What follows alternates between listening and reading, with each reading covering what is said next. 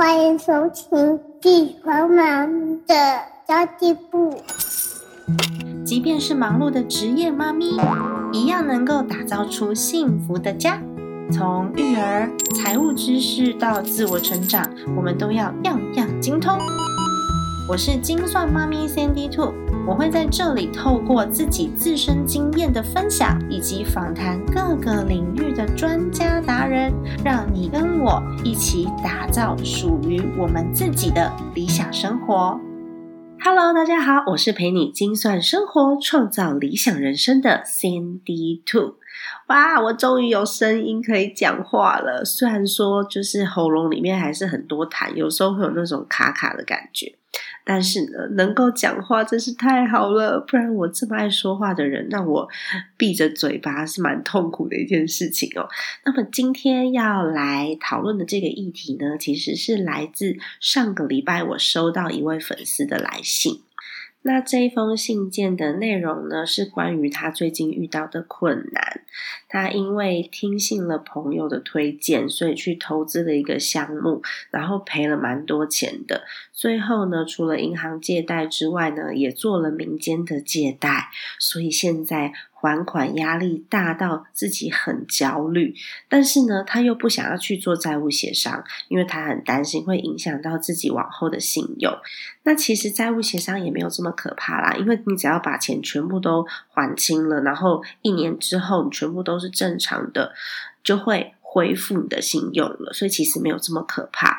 那不过呢，他因为不想要做债务协商嘛，所以他现在为了还债，他下班之后跟假日都去打工赚钱，但是这也只能够。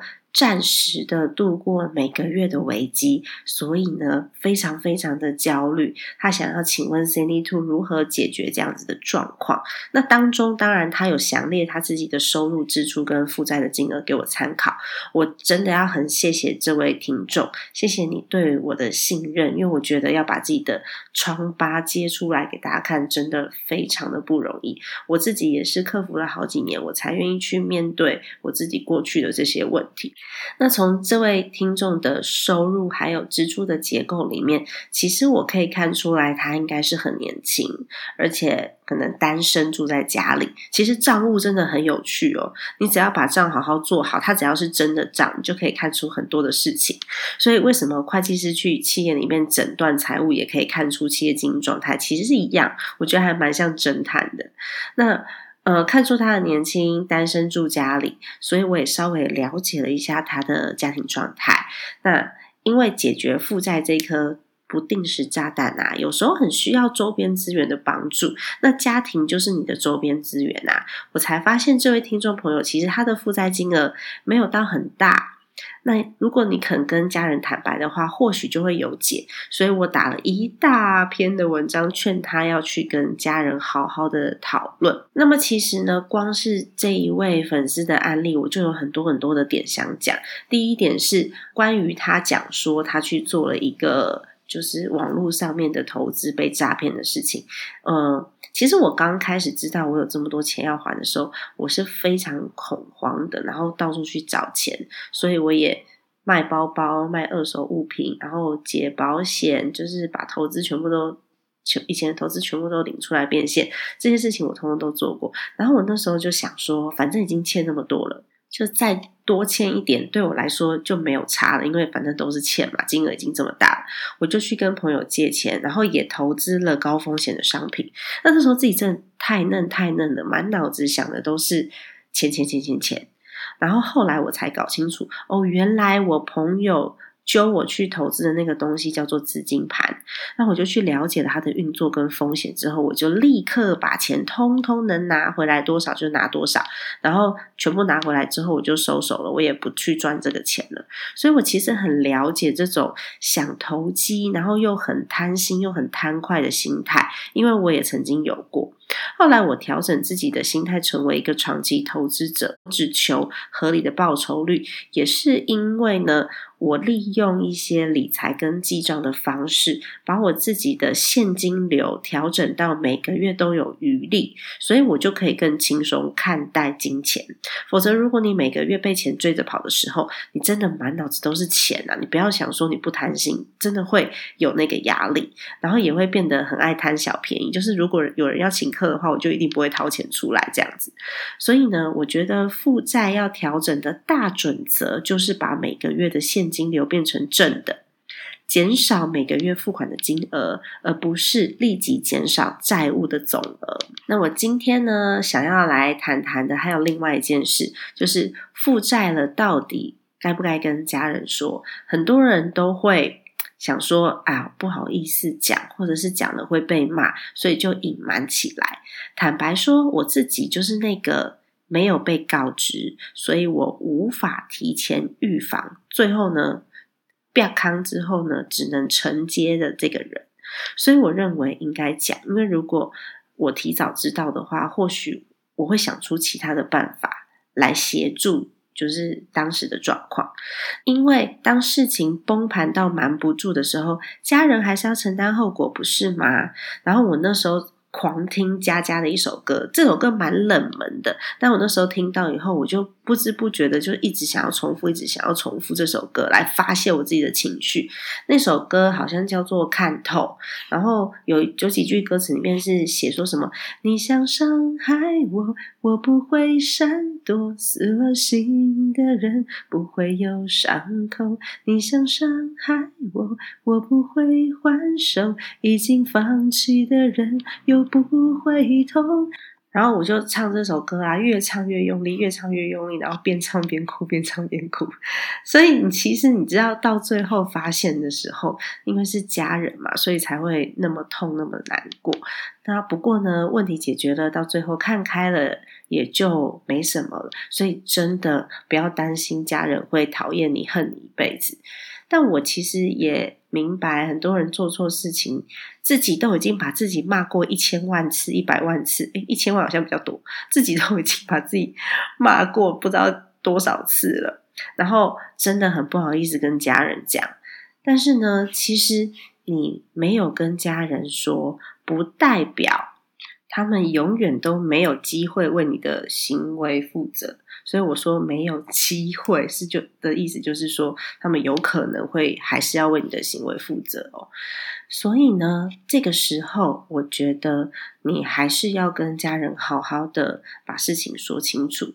那我们不是要家人帮忙还债哦，而是我们要跟家人。借钱还债，并且呢，你要负责任的签下承诺书，定期还钱给家人，自己为自己的行为负责。我们当然都不想要成为猪队友嘛，但是如果你自己没有什么比较好的办法，然后你又通通都不说，然后到处去借钱，甚至你动用到民间借贷，诶那个可是高利贷。我觉得民间借贷已经是最后一步了。你以为你还得了？但是最后你没有还出来，搞不好呢还会危及到你身边家人朋友的安全，因为催债的人是真的会派人在你家楼下门口站岗的，不要以为这些事情都不会发生哦。这新闻报道也有常常在报道这些事情，所以呢，做错事情勇于认错，做一个负责的人，远比。逃避要好太多。如果你一天拖过一天，一天拖过一天，那个利息累积越来越高，越来越高，你最后只会越欠越多。到时候你的家人在无预警的情况之下，发现你有这么多的债务，他们会更生气。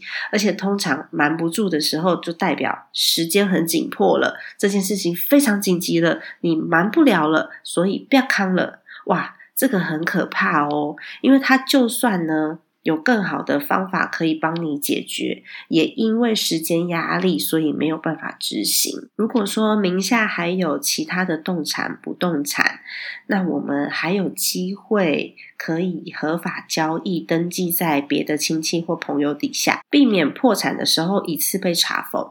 但是如果你知道了当下已经来不及办。转移，然后就被查封了，大家都束手无策，对吧？所以我自己是觉得啦，就是早点说出口，就早点解脱吧，免得天天都精神紧绷，然后天天都很害怕。其实你只要认真的告诉家人你负债的原因。真的说不出口的话，你就包装一下这个原因嘛。你可以把它变得有一点委屈，你是被骗的，或是你是为了帮助别人，反正你自己心里好过就好了。你包装一下这个原因，是为了让你把后续真实的负债状况讲出来的一个影子。我觉得它算是一个善意的谎言，就是你不想要让对方冲击太大，善意的谎言。那告诉家人你负债的原因之后呢，我们就要真诚的为自己带来的困扰好好的道歉。我觉得只要你心里面已经知道自己为家人带来的困扰，知道自己是错了，然后知道你得到教训了，他们应该。就是气就会消一大半，然后再告诉他们说你得到了哪些教训。接下来很重要的一步是你未来打算怎么样规划还款的金额跟还款的方式。假设你一个月原本要还两万块，但是你只有呃一万五千块，你就会透支五千嘛？那你就跟家人好好的商量，你可不可以呢？每个月。还一万五给家人，至少让你不要透支，或者是说你可不可以还一万块给家人就好了？那五千块呢？好好留下来投资自己，增加自己的能力，让你有办法有薪资成长的空间。不要说哦，都是用体力去打工换钱，你要把自己的能力堆垒上去。最后呢，我们一定要把还款的方式跟金额。白纸黑字的写下来，然后签名，表示自己会负责，而不是呢，只是白白的让家人帮忙还钱。因为有些人啊，家人帮忙还钱，你是不会有任何的学习的。那我觉得呢，其实早一点遇到挫折，也算是一个礼物啦。嗯，这么说好了，如果有一个十岁的孩子，他欠钱了，那时候应该三万块就是一个大数字了吧？但是对这个十岁的孩子带来的冲击是一样的。那二十岁的孩子有可能三十万是一个很大很大的数字，那么呢，对他带来的冲击也是相同的。随着年龄的增加，你的经济能力会变好，这时候呢，看数字就会变得有一点豪迈。像我们的长辈啊那一代，他们都生在经济起飞的年代，所以他们如果想赚钱，就只要肯做、用力做、努力做就行了。所以他们有的时候习惯看了大钱。之后呢，就没有办法回去看小钱了。所以他们只要有任何的投资、任何的借贷，哇，这个金额都是几百万、几千万这样子的。那就是为什么长辈留下来的债务通常都比较多、比较可怕的原因了。那也许你说出口之后呢，对你的长辈来说，这些困扰你的大钱，或许是他的小钱也说不定。所以我有的时候会在讲啊，年轻的时候遇到挫折，有所学习之后，一辈子再也不踏进同一个地雷里面，是非常非常值得庆幸的事情。嗯，不知道大家有没有？常常看到那个电视上面的社会新闻，其实我不太喜欢看新闻的原因，就是都会报一些让人不太开心的事情。我每次看到新闻上面有人为了一万块钱就开枪，有的为了五万块钱就跳楼，我都觉得好不值得哦。也许每个人心中对这些数字、这些金钱的衡量重量不同，但是我都不觉得它应该要大过于你的生命。我从来不觉得我未来要赚大钱，因为。我现在已经知道金钱的本质是为了想要让我生活无虞嘛，快乐生活，所以我就只想要赚到让我生活可以快快乐乐、没有烦恼的钱就够了。那有些人过极简生活，他也许就可以早一点达到这样子的目标。那我有更多更多想要对我自己人生负责的事情要完成。我觉得生命比金钱更加珍贵，因为生命是有限的啊。我们每个人。要活的年龄就是这么几十年，如果你活到一百岁，也才一百年而已嘛。所以我们要对这个有限的生命尽更大更大的责任。我要带着他去疯狂，带着他去玩，带着他去享受，然后我要把我自己的人生过好，然后跟我的家人在一起快快乐乐的，而不是一直不断的去追求金钱。那以上呢，我讲的这些都是，如果你欠债了要怎么办？但是如果你是帮忙还钱的那个人，就不太一样喽。帮忙还钱的那个人呢，你一定要在自己的能力范围内，然后知道自己能帮多少，知道自己该怎么帮，什么情况下你帮，什么情况下你要踩紧底线，打死都不帮。有时候家人遇到的问题，不是一定要用钱解决，只是他没有想到其他的方法，例如可不可以诉诸法律？他如果被骗了。是不是可以免责？那有没有办法透过政府的资源解决？假设他是因为失业，那政府有没有一些救助的专案？各式各样的方式，maybe 他没想到，那你可以帮他想解开问题，不一定要用到钱也说不定。但如果那种惯性赌徒啊，就是你借他再多，他都拿去赌的这一种，我就必须要有技巧的果断拒绝。我们可能不会让他饿死。就是会买便当给他吃，但是呢，钱是绝对不会到他手上的。这个部分呢，我在我的 podcast 第二十五集跟第二十六集有讲了整整的两集，负债也要好好过日子。里面有详细的说明，就是让你知道破产是怎么一回事，然后要怎么让还款的压力变轻。大家可以回头去收听这两集。好的，好的，哎哎哎哎哎，好像今天讲的蛮多的。我在二十五、二十六集里面提到的方式，其实有些是我自己。遇到的啦，但是当时在录这两集的时候的我呢，是还不愿意分享我自己的故事的，所以我是用比较教条式的方式去分享的，就跟现在跟大家聊天的这种状态不太一样。嗯，我后来经过朋友的鼓励，然后我自己也慢慢看开，我就发现。其实把当时的心情跟状态讲出来，好像我自己可以一次又一次的，就是得到一个解脱的感觉。然后这样子的表达方式，也的确可以让更多人感同身受。所以后来 podcast 的形式才会比较没那么教条，就是我比较用抒发的方式来跟大家聊聊天。好的，那么以上就是今天的内容啦。如果今天的内容当中有一些可以对你有帮助的资讯，或是你从中获得的一些感想，觉得这个节目还不错，请你要给我一个五星好评哦！我好久都没有看到大家留星星了，因为每一次呢有一个五星好评之后呢，我们的节目就有机会被一直推播排名上去，才能被放进排行榜里面，让更多更多人能看见。然后我现在一直看到我的那个星星跟评论，好像蛮久都没有人留了，很担心诶，这样我的排名如果掉下来的话，就会埋没在。就是一片 podcast 的大海里面了。那么，当然除了留下五星好评以外呢，也欢迎你加入我的粉丝团“精算妈咪山迪兔”，以及我的 IG Sandy Two Family S A N D Y 二 F A M I L Y。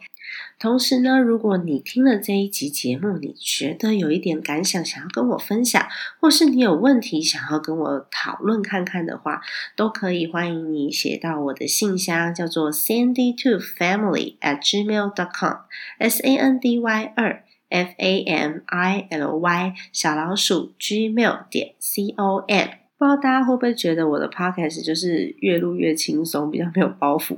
我这一集居然还解锁了在 podcast 里面唱歌。其实我在录那一段的时候，我一直在烦恼，我到底要用念的还是要用唱的。我第一遍用念的，然后我觉得超怪超怪的。